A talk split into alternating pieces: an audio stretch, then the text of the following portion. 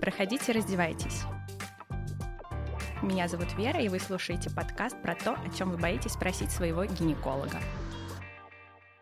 В подкасте у девочек «Мам, мама, мам» я уже как-то говорила, что являюсь консультантом проекта Дева School. Это проект о здоровом образе жизни. Дело в том, что сейчас очень модно говорить, что я являюсь приверженцем здорового образа жизни, я не пью, не курю, вредную пищу не ем, спортом занимаюсь. В этой погоне за совершенством несколько сбились ориентиры, и поэтому я бы хотела подробнее остановиться на том, что такое в действительности здоровый образ жизни.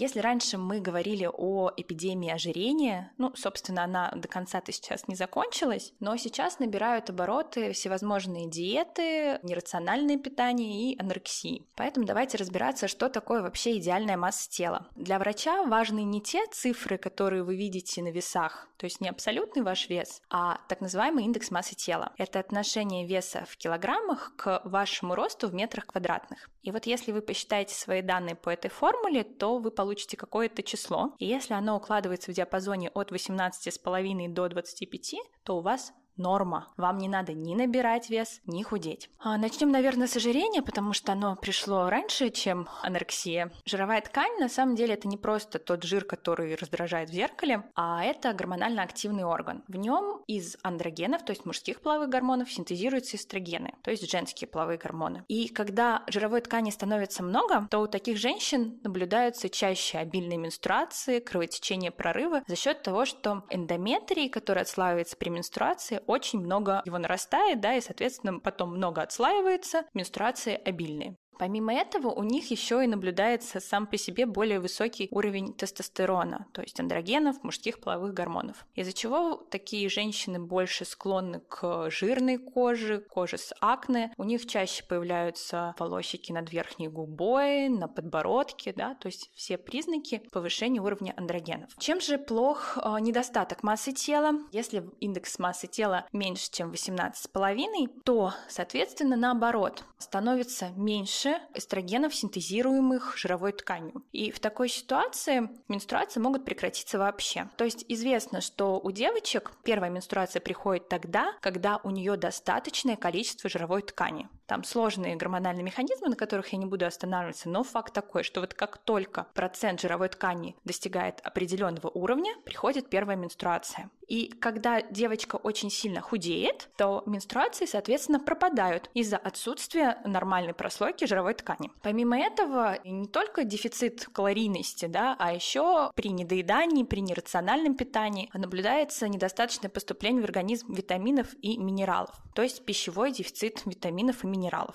Так, например, дефицит витамина В6 способствует понижению вашей стрессоустойчивости, потому что витамин В6 – это важнейшее биологически активное вещество, вещество в плане подавления кортизола. Кортизол – это у нас гормон стресса. Соответственно, чем меньше витамина В6, тем ниже ваша стрессоустойчивость. Следующая проблема – это проблема стрессов. Сейчас, к сожалению, мы куда-то опаздываем, мы все время что-то не успеваем сделать, у нас очень много планов, которые мы должны реализовать, и времени нам просто на это не хватает. Мы как белки в колесе носимся, носимся, все куда-то бежим, и для нас это, конечно, все психологический стресс. На фоне стресса, к сожалению, как я уже говорила, да, гормон стресса – это кортизол, его уровень повышается, и кортизол тормозит работу репродуктивной системы. Тем самым, когда выраженный стресс испытывает женщина, это может привести даже к тому, что менструации пропадают вообще. И в такой ситуации запустить нам менструальный цикл становится очень сложно, то есть тут уже важна работа даже не столько с гинекологом, сколько с психотерапевтом или психиатром. Но стрессом на самом деле с физиологической точки зрения для организма являются не только какие-то психологические удары судьбы, но и физические нагрузки изнуряющие. Это могут быть какие-то спортсменки, которые 24 на 7 тренируются, тренируются, тренируются, и это тоже будет фактором стресса для организма.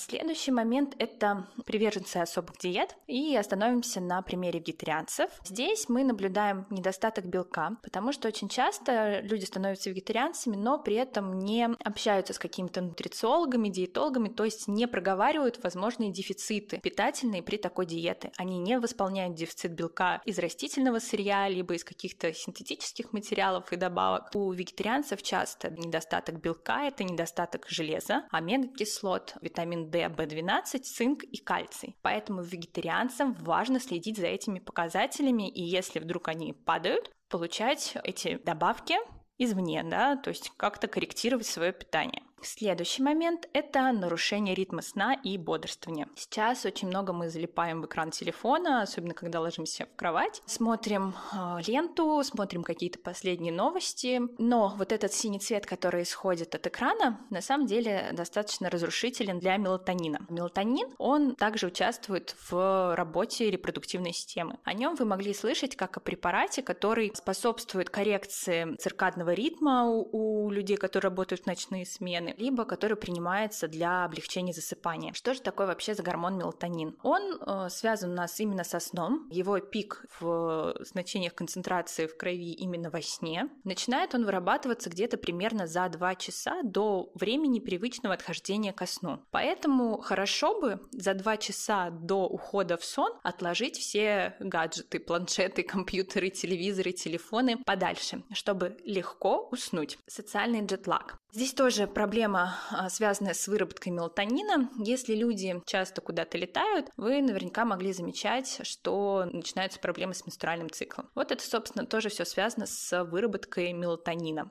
Никотин. К счастью, сейчас это уже становится менее популярно, люди стараются отказаться от этой привычки, но тем не менее в абсолютных цифрах число курящих женщин достаточно велико. Как же негативно это влияет на организм? Здесь я не буду говорить о раке легких и так далее. Я думаю, вы это уже достаточно эм, хорошо знаете. Все пачки сигарет этим пестрят. Расскажу, что до 20% яичникового резерва повреждается при курении. Что это значит? Это значит, что вы приближаете свою старость. И когда спрашивают, можно ли продлить молодость, отодвинуть подальше старость, нет, нельзя, но приблизить можно именно путем курения. Яичниковый резерв, то есть это то, насколько яичники ваши долго будут работать. И если вы его истощаете, то вы приближаете свою менопаузу, да, и у таких женщин возможно развитие преждевременной менопаузы. Как правило, у курящих женщин менопауза наступает на 2-4 года раньше, если бы эта женщина не курила. И есть исследования, которые показывают, что у некоторых пациенток уменьшение количества фолликулов, снижение фертильности и более ранняя менопауза были связаны связаны именно с курением матерей во время беременности. И есть некоторые исследования, которые показывают, что дочери курящих матерей во время беременности рождаются уже в принципе с более низким количеством яйцеклеток, и у них наблюдается сниженная фертильность и более ранняя менопауза. Так что думайте в первую очередь уже тогда не только о себе, если вы курите во время беременности, но и о своей будущей дочери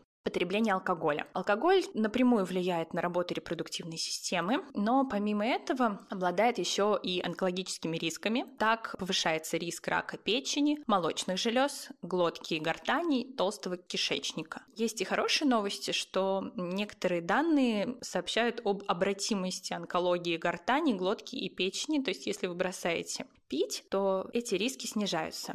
Кокаин. Современная литература выявила многочисленные сообщения об остром инфаркте миокарда и нарушениях мозгового кровообращения даже при временном употреблении кокаина. То есть не то, что вы постоянно, а вот какие-то разовые акции приводят к тому, что нарушается мозговое кровообращение и кровообращение сердца. Прием кокаина связан с острым разрывом аорты, сердечной аритмией, то есть перебой ритма сердца и внезапной смертью. Кокаин является токсическим веществом веществом, которое действует мультисистемно, то есть поражает все системы организма, начиная от э, нервной системы, заканчивая дерматологическими аспектами, то есть да, даже на коже есть проявление приема кокаина.